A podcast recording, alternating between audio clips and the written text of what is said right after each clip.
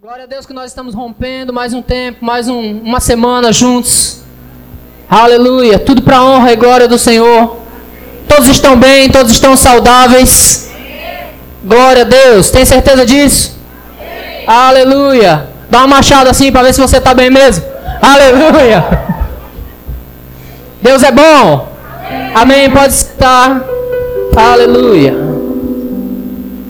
Hoje é um dia glorioso. Quantos entendem isso? É o dia em que o povo de Deus se reúne para celebrar a ceia do Senhor e para celebrar tudo que Jesus Cristo fez por nós. Aleluia, porque ele disse: façam isso em memória de mim. Então você e eu estamos cumprindo hoje uma ordenança de Jesus Cristo. Nos reunimos em memória dele para celebrarmos a ceia. Ele fez isso um pouco antes da sua morte, um pouco antes de se entregar naquela cruz por nós. Ele juntou os seus discípulos e ele tipificou o que seria a ceia. A Escritura diz que ele partiu o pão e ele distribuiu a cada um, dizendo: Esse pão é o meu corpo, que é dado por vocês. Ele fez questão de enfatizar essa situação: O meu corpo está sendo dado por vocês. E depois de cear, ele tomou o cálice e disse: Esse cálice é o meu sangue. Eu não sei você, mas quando eu vejo derramar o meu sangue, eu passo mal. Eu não posso ver sangue. Mas ele disse: Esse cálice é o meu sangue, que é derramado em favor de vocês. Aleluia. E é interessante, queridos, que depois de falar isso, isso está nos está descrito nos evangelhos, Mateus, Marcos, Lucas e João. É interessante que depois de fazer isso, depois de passar todas as situações e tudo o que, que estava para acontecer para os seus discípulos, ele passou pelo momento da ceia, saindo da ceia, ele começou a discorrer com Pedro o que havia de vir. Olha, Pedro, a hora já está chegando. E a Bíblia diz que Pedro começou a repreendê-lo, né? Dizendo: Senhor, longe de ti, antes eu vou no teu lugar se precisar. Jamais deixarei que isso aconteça.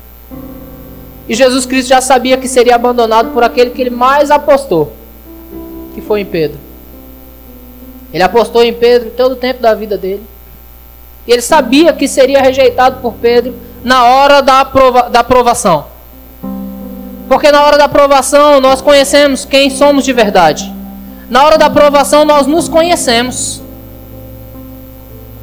Porque é muito fácil ser um capitão do navio quando o mar está calmo. Mas quando o mar fica turbulento, aí se levantam os grandes capitães. É muito fácil dirigir algo, é muito fácil é, é, administrar algo quando tudo está bem. Mas quando as turbulências começam a chegar, aí nós sabemos quem somos de verdade. Aí nos experimentamos. Já viu aquele homem bater no peito e dizer assim: Eu sou sujeito homem? E na hora da necessidade, cutuca a mulher e diz: Vai lá ver quem é. Aleluia. Depois de Jesus conversar com Pedro e falar: Você vai me negar, Pedro.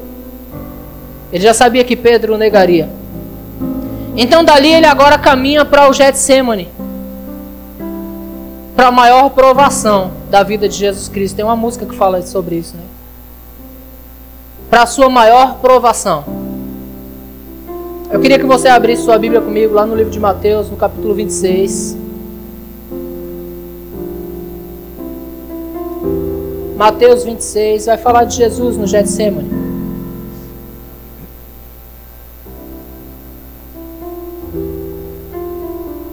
Pretendo ser bem manso hoje. Espero que você não durma. Presta atenção, porque a mensagem que Deus tem para nós hoje é muito profunda. Aleluia. Mateus no capítulo de número 26, você reparou que eu não falei o versículo, foi para você folhear a Bíblia antes dele colocar aqui, tá? Mateus 26, versículo de número 36. Aleluia. Fala sobre Jesus no Getsemane, eu vou ler com você. Diz assim: Em seguida foi Jesus com eles, um lugar chamado Getsemane, e disse a seus discípulos: Assentai-vos aqui, enquanto eu vou ali fazer o que, irmãos? Orar. E levando consigo a Pedro e aos dois filhos de Zebedeu, começou a entristecer-se e a angustiar-se. Então lhe disse: A minha alma está profundamente triste até a morte. Eu quero que você entenda a aflição que Jesus Cristo passou antes que ele fosse entregue na mão dos soldados. Ele saiu da ceia, aonde ele mostrou para os discípulos o que seria a sua morte. O corpo dele sendo entregue em favor dos pecadores. O que seria o seu sangue sendo entregue, sendo derramado em favor dos pecadores. Ele revelou a Pedro que seria negado. E depois ele vai ao Getsemane orar. E a escritura diz que ele começou a entristecer-se e angustiar-se. Abre comigo lá no livro de Marcos, capítulo 14. Está falando da mesma coisa, só que Marcos usa outra palavra. Marcos, capítulo 14.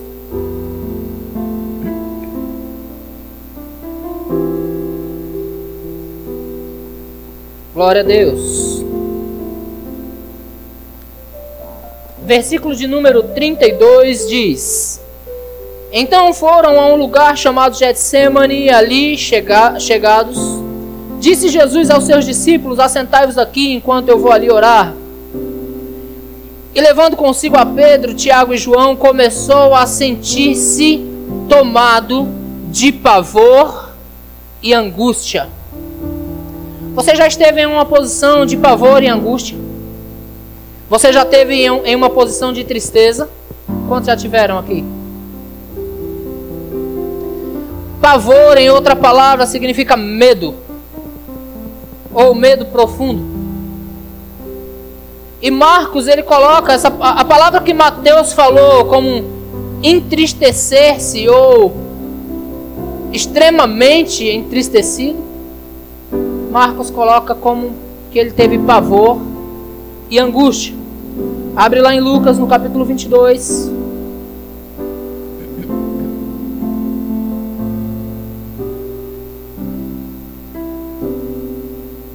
Lucas 22.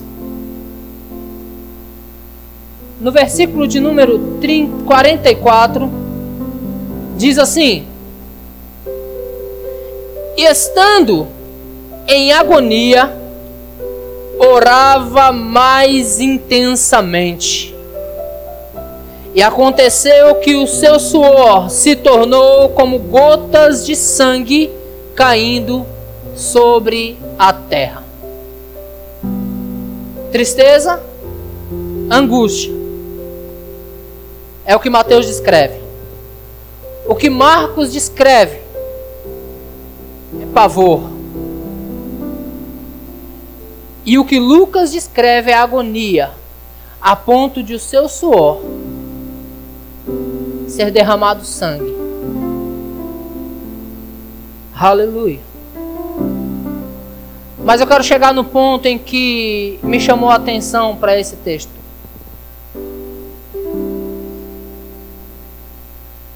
Depois de Jesus passar pelo Getsemane, depois de ele passar por esse momento de angústia e de pavor, e de agonia. Porque tudo isso era na alma. Ele ainda não tinha sentido na pele aquilo que havia de vir. Depois de Jesus passar por todo esse momento de pavor, pressão emocional. Quantos aqui já sofreram pressão emocional? Depois de ele sofrer pressão emocional, eu fico imaginando o diabo no ouvido dele dizendo: vai morrer eles serão cruéis com você. vai morrer, todos escarnecerão de ti. Vai ser vergonhosa a sua morte. Será dolorosa a sua morte. Eu fico imaginando tudo isso sendo inculcado em Jesus. Porque ele foi levado a uma, a uma extrema pressão, a uma extrema angústia. Depois de passar por tudo isso, esse momento de pressão emocional, porque é o que te derruba primeiro. Muitas pessoas morrem aqui primeiro. Muitas pessoas, elas são assassinadas na mente. Porque o diabo consegue vencê-la enchendo ela de medo,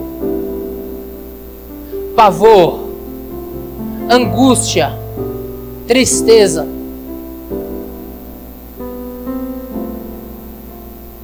Jesus passou por toda essa aflição a ponto de suar gotas de sangue. Depois disso, todos sabem o que Jesus enfrentou. Ele foi pego pelos soldados, ele foi traído, ele foi negado, ele foi cuspido, ele foi chateado, ele foi esmurrado, ele foi assassinado. Depois da maior angústia que ele teve na sua alma, ele teve angústia na carne.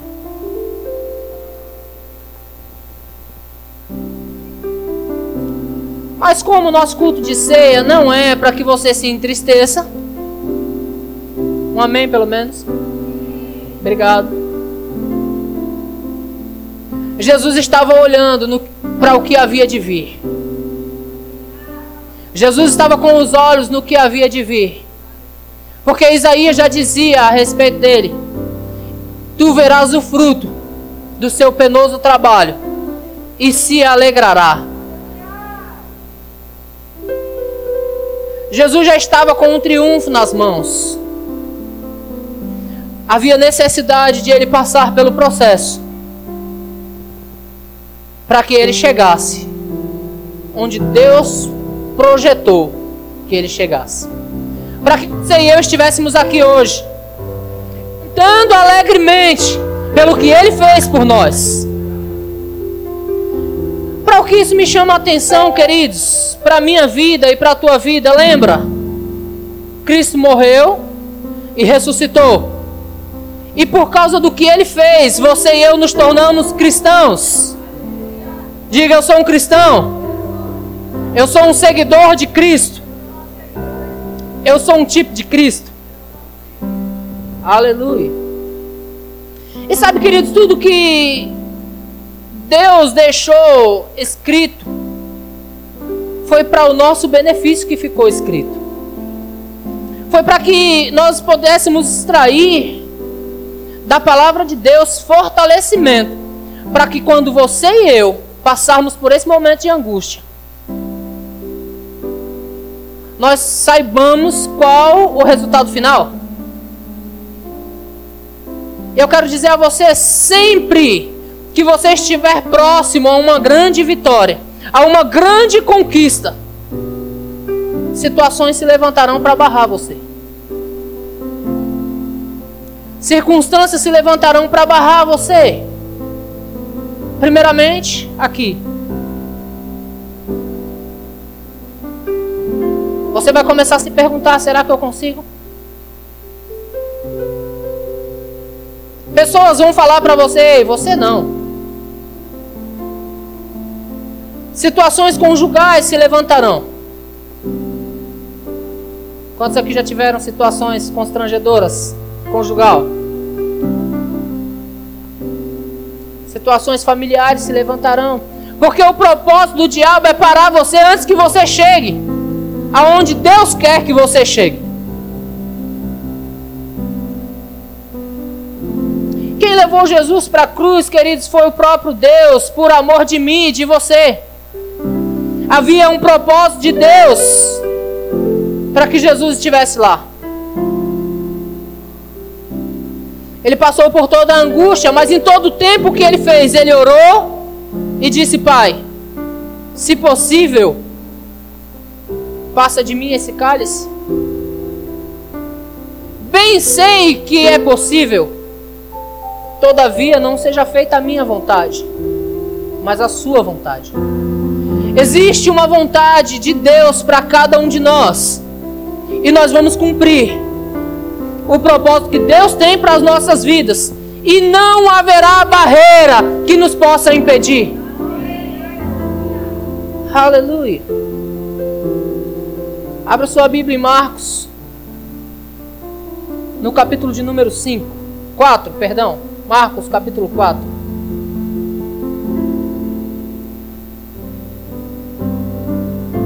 Marcos 4. Eu falei de Jesus Cristo, agora eu vou falar de um episódio que tem os seus discípulos.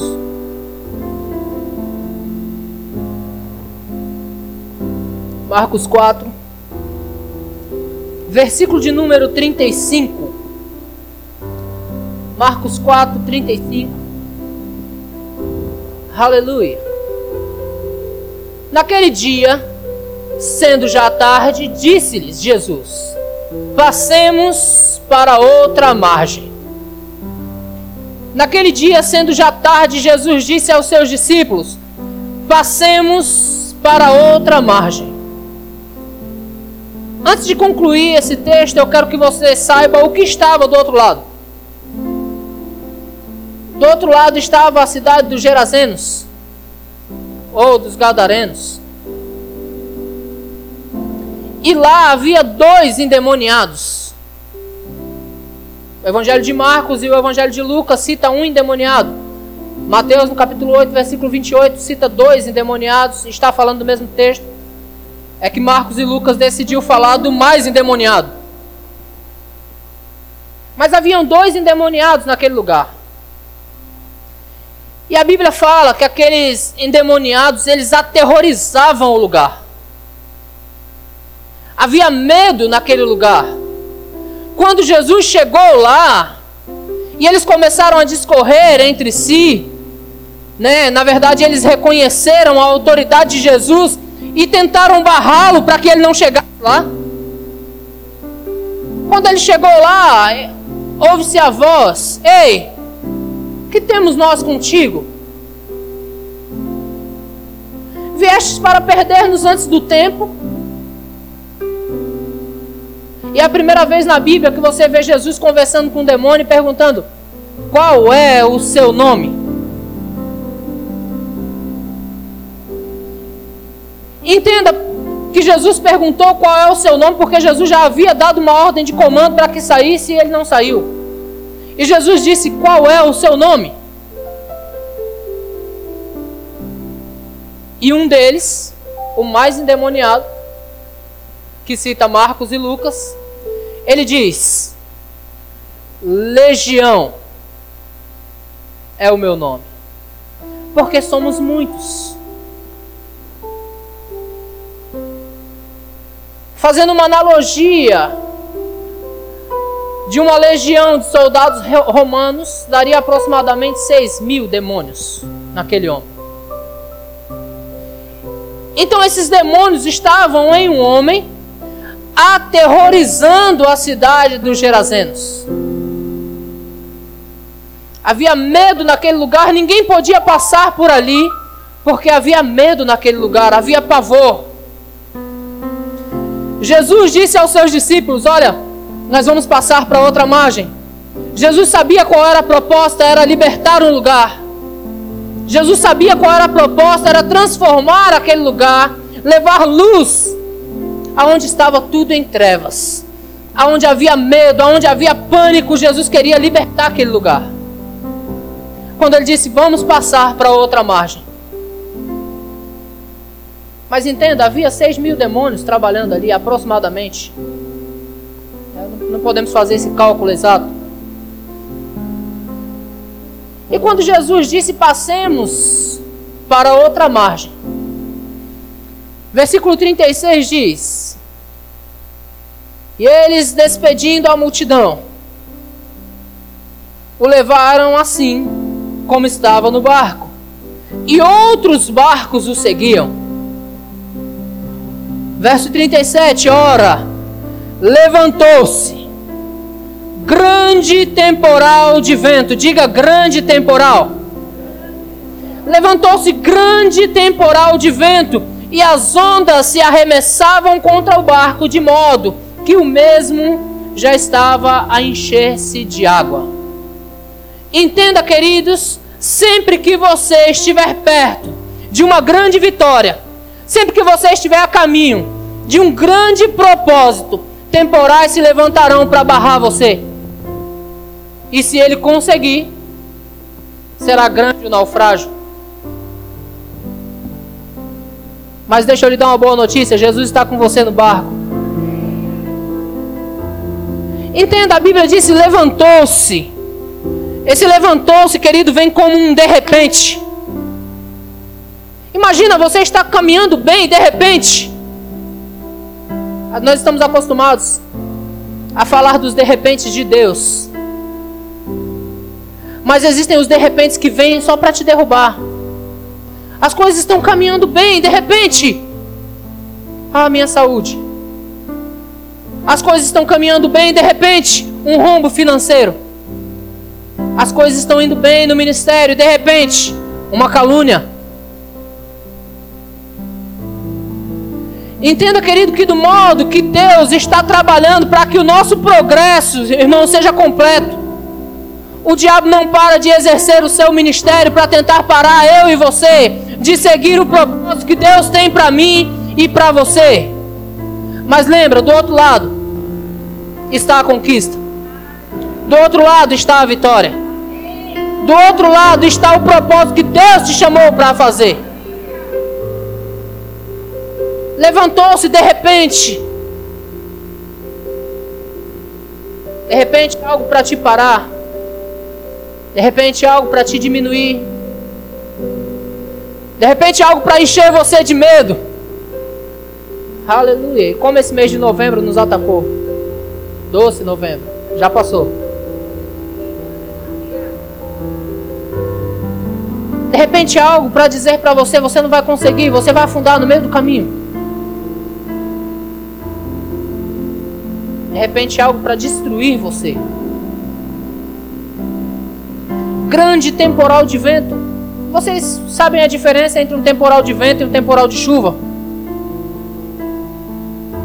Eu, eu cresci, eu vou contar minha história para vocês, para vocês não chorarem. Mas eu cresci e durante um período da minha vida eu morei em palafitas. Alguém já morou em palafitas? Meu Deus.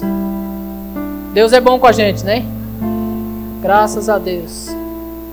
Porque às vezes as telhas nem prego tem, não voam. É só Deus no negócio. Se você for lá, é só Deus. Mas quando dava grandes temporais de vento, do meu jeito, como criança, eu orava para que chovesse logo, porque a chuva inibe o vento. A chuva, na verdade, ela enfraquece o vento. Mas quando o temporal é só de vento, ele é mais violento. Ele é mais forte. E a Bíblia não fala que houve chuva, só houve grande temporal de vento. E as ondas arremessavam contra o barco. Às vezes na caminhada, queridos, para minha conquista e para tua conquista, temporais se levantarão e tenta, tentarão derrubar você e tentarão afundar o seu barco. Aleluia. Isso foi o que me chamou a atenção em Jesus no Getsemane. Ele passou pelo pior momento da vida dele, ele passou pelo seu maior temporal, emocionalmente falando. Porque havia um grande propósito para ele. Havia uma grande conquista. E a conquista dele, queridos, foi nada menos do que vencer aquilo que ciência nenhuma venceu até hoje. Ele venceu a morte. Para vencer a morte, ele teria que passar por tudo aquilo. Ele passou por todo o processo, mas ele venceu a morte. E a morte já não tem domínio sobre ele. Aqui na ocasião, eles estavam indo para libertar. Eles estavam indo para uma grande conquista. E grande temporal de vento se levanta contra a embarcação. Aleluia. No verso 28 diz: E Jesus estava fazendo o que, irmãos? Ele estava na polpa, dormindo. Me chama muita atenção porque Jesus estava no barco, ele estava dormindo sobre o travesseiro. Aleluia.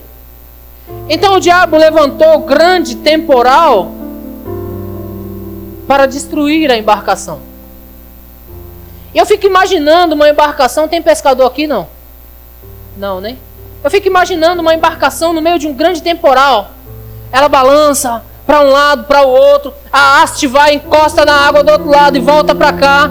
Vocês nunca passaram por isso, né? Eu já passei uma vez só. Não foi um grande temporal, mas eu já passei por turbulência em uma embarcação. Não vou continuar contando quando sou pescador, senão aumenta a história. Mas eu fico imaginando a, o pavor que aqueles discípulos estavam enquanto Jesus estava dormindo. Porque Jesus sabia do propósito, ele tinha falado: nós vamos passar para outra margem. E quando ele falou: nós vamos passar para outra margem, ele decidiu simplesmente descansar. E aquilo que o diabo estava fazendo contra os discípulos. Quantos já ouviram falar, pelo menos, de um filme chamado A Mão que Balança o Berço? Enquanto os discípulos eles estavam faz... enquanto os discípulos estavam passando pela maior turbulência da vida deles, o diabo só estava balançando o barco para Jesus dormir. Porque no meio de uma turbulência, meu amigo, a pessoa está dormindo, é o barco balançando. Os discípulos assombrados e Jesus balança aí, diabo, que eu quero dormir mais.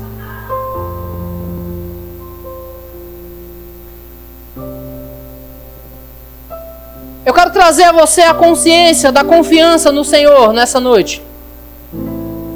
De que não importa o tamanho da turbulência que você está passando, o propósito de Deus é que você chegue do outro lado. Quantos podem repetir comigo? Eu vou chegar do outro lado. Eu vou cumprir o propósito que Deus tem para minha vida. Perceba, queridos, que em meio à angústia que Jesus Cristo passou, ele foi fazer o que? Orar. Ele orou. Ele orou.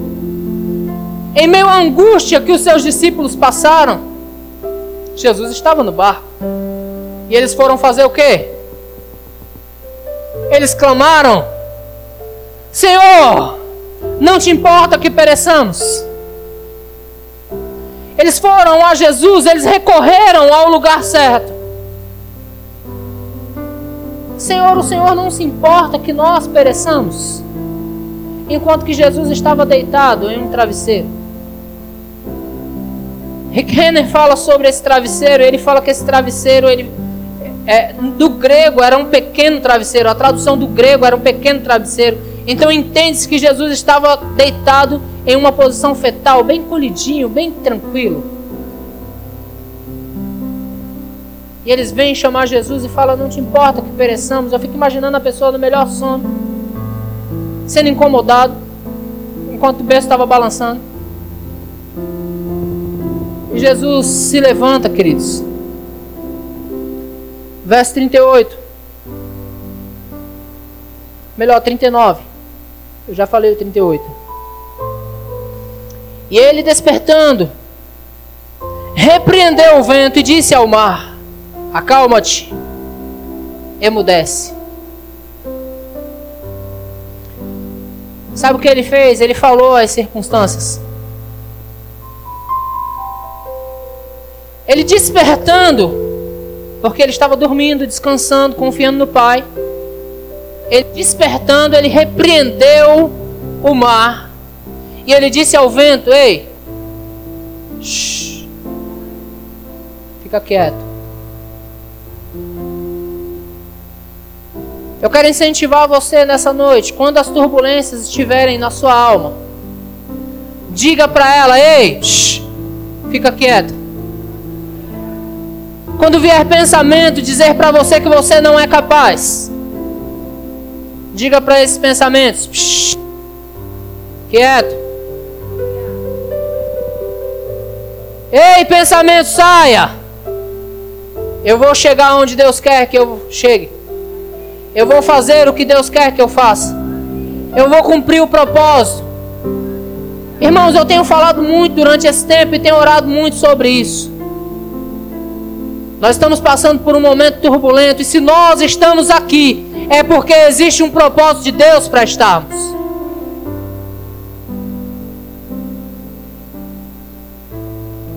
E deixa eu aconselhar você, manda embora o medo. Manda embora o pavor. Porque tudo que havia de ser feito, Ele já fez por nós. Ele levou as nossas dores, Ele carregou as nossas enfermidades. Ele levou, querido, as nossas preocupações, a nossa miséria. Ele tomou sobre si. Aleluia. Para que nós andássemos em novidade de vida, Ele fez essas coisas. Porque depois que Ele repreende o mar e manda que o vento se aquiete,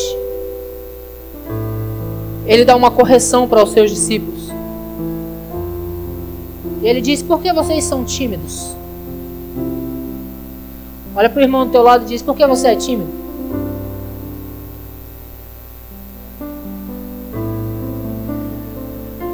E ele fala: Por que é que não tendes fé? Irmãos, agora vamos fazer essa ligação por que, que Jesus, em, em, uma, em um determinado momento, ele está em angústia e medo? Porque naquele momento ele estava sozinho. Ele estava sendo rejeitado pelos homens e vendo se aproximar o momento em que o Pai o deixaria. Então ele se angustia porque ele não tinha para onde correr. Há uma diferença entre essa situação e a situação dos discípulos, que os discípulos estavam com ele no barco. Os discípulos estavam sendo ensinados a respeito de fé. E havia uma palavra dele que disse: Nós vamos passar para a outra margem. Por isso ele corrige os discípulos e diz: Por que, que vocês não têm fé? E por que essa palavra se aplica para nós hoje? Porque Jesus está conosco, queridos. Porque Ele não nos deixou. Porque não importa o tamanho das circunstâncias ou das adversidades, ou da tempestade de vento que estiver batendo contra a sua vida, Ele está com você.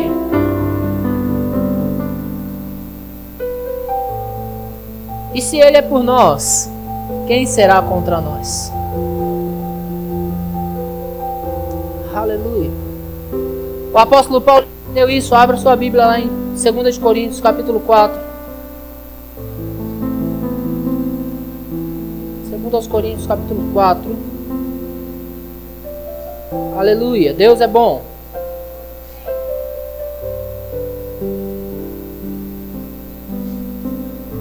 Verso de número 7.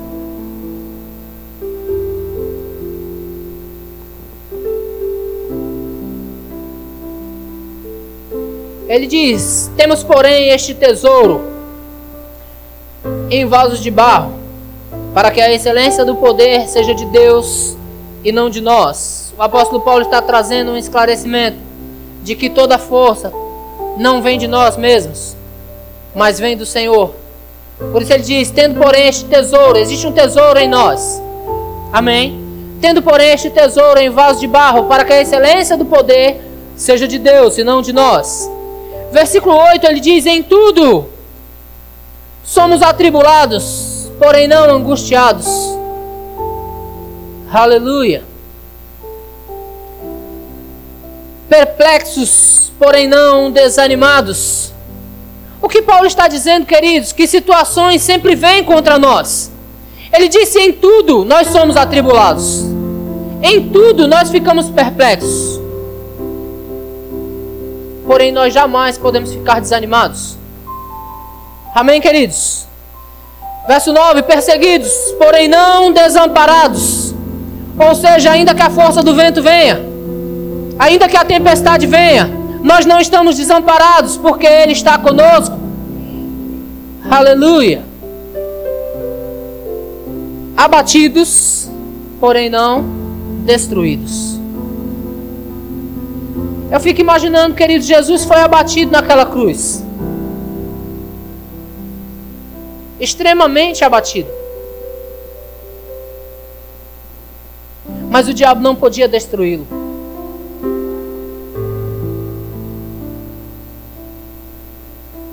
No fundo, tudo que o diabo fez foi tentar impedir que Jesus chegasse até a cruz. Porque ele sabia que se Jesus chegasse até lá, ele ia perder de uma vez por todas. E de uma vez por todas ele seria exposto à vergonha.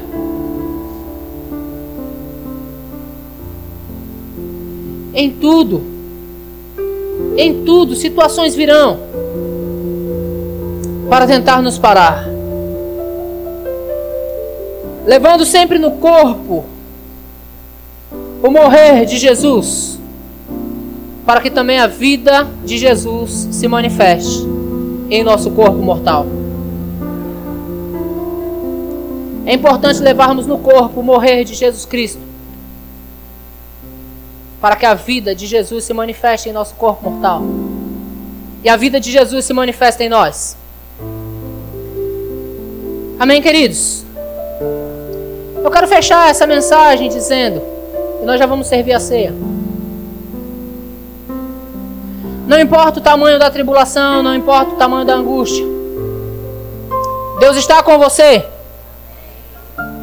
E se Deus está com você, você vai chegar do outro lado. Se Deus está com você, não há nada que possa te parar.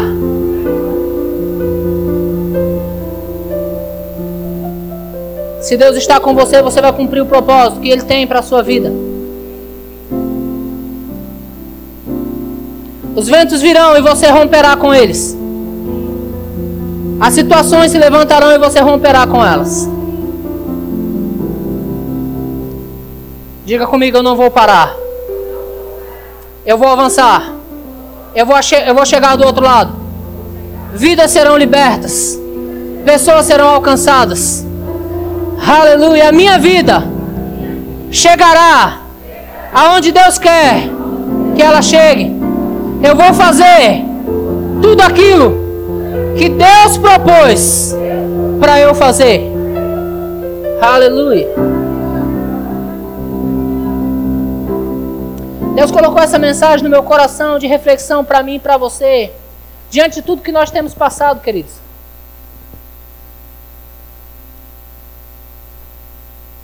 Nós somos mais do que vencedores.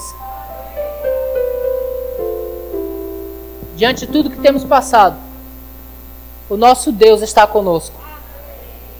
Ele nunca nos deixou.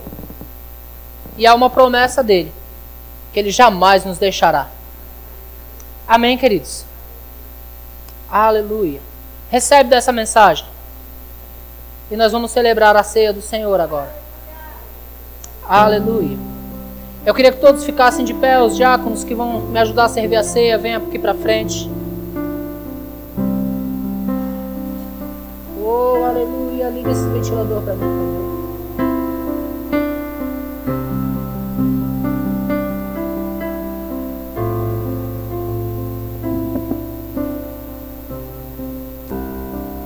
Aleluia. Você vai chegar do outro lado, amém? 1 Coríntios capítulo 11, versículo 23. Na tela, por favor. Aleluia. Porque eu recebi do Senhor o que também vos entreguei. Que o Senhor Jesus, na noite em que foi traído, tomou o pão. E tendo dado graças, o partiu e disse: Isto é o meu corpo que é dado por vós. Diga graças a Deus. Ele disse: Fazer isso todas as vezes que comerdes em memória de mim. Por semelhante modo, depois de haver ceado, tomou também o cálice, dizendo: Este cálice é a nova aliança, diga nova aliança, no meu sangue. Fazer isso todas as vezes que beberdes, em memória de mim. Porque todas as vezes que vocês comerem esse pão e beberem esse cálice, vocês anunciam a morte do Senhor até que ele venha. Eu acho interessante, queridos, como nós, os cristãos, precisamos nos familiarizar com a mensagem da morte. Porque ele morreu por todos. Logo todos morremos. Mas também com ele nós viveremos. Fazer isso todas as vezes que beberdes em memória de mim. Porque todas as vezes que vocês beberem desse que comerem desse pão e beberem desse cálice, vocês anunciam a morte do Senhor até que? Até que? Até que? até que ele venha. Aleluia. Aleluia. Eu vou pedir para que os diáconos sirvam vocês e nós oramos depois. Segure o seu pão, o seu cálice na sua mão e nós oramos juntos.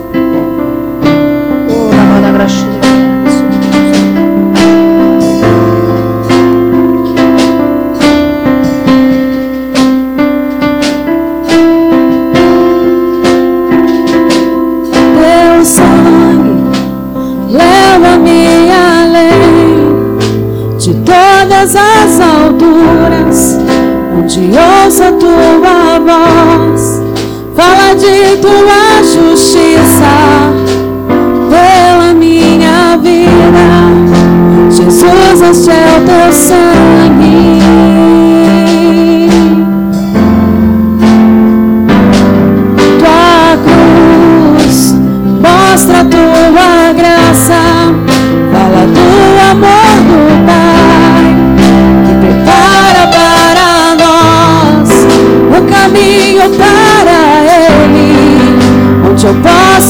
Achegar, além do sangue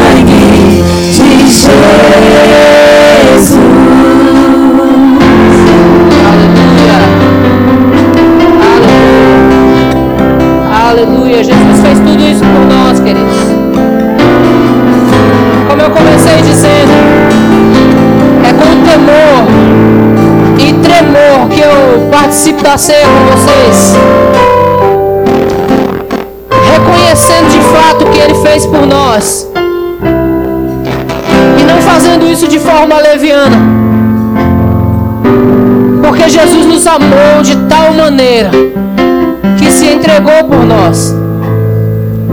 Logo nós devemos amá-lo sabe, queridos, eu te aconselho tudo o que você tem feito por amor a Jesus Cristo. Eu te aconselho, faça mais. Porque Ele fez tudo por você. Aleluia, Pai. Eu sou grato ao Senhor, Pai. Por esse pão que representa o corpo de Jesus Cristo. Moído naquele lugar em favor de todos nós ele levou as nossas dores, Ele tomou as nossas enfermidades, levou a nossa vergonha, a nossa miséria. E nele nós fomos feitos os teus filhos, Pai. Oh, nós te damos graças por este cálice que representa a nova aliança no sangue de Jesus Cristo. Nós te damos graças porque esse sangue nos purificou, Pai. Ele nos deu acesso ao Senhor. Aleluia! De uma vez por todas, Pai, temos acesso a Ti. Nós te agradecemos porque o Senhor não imputou a nós os nossos pecados, mas nos deu grande salvação. Nós estamos aqui agora, Pai, reconhecendo o sacrifício da cruz e honrando e celebrando esse momento tão especial. Eu te dou graças, Pai, por poder fazer isso com os meus irmãos nessa noite. Porque para isso o Senhor nos chamou, Pai. Obrigado. Em nome de Jesus. Irmãos, comam do pão e beba do cálice e dê a ele graças. Oh, aleluia. Shh.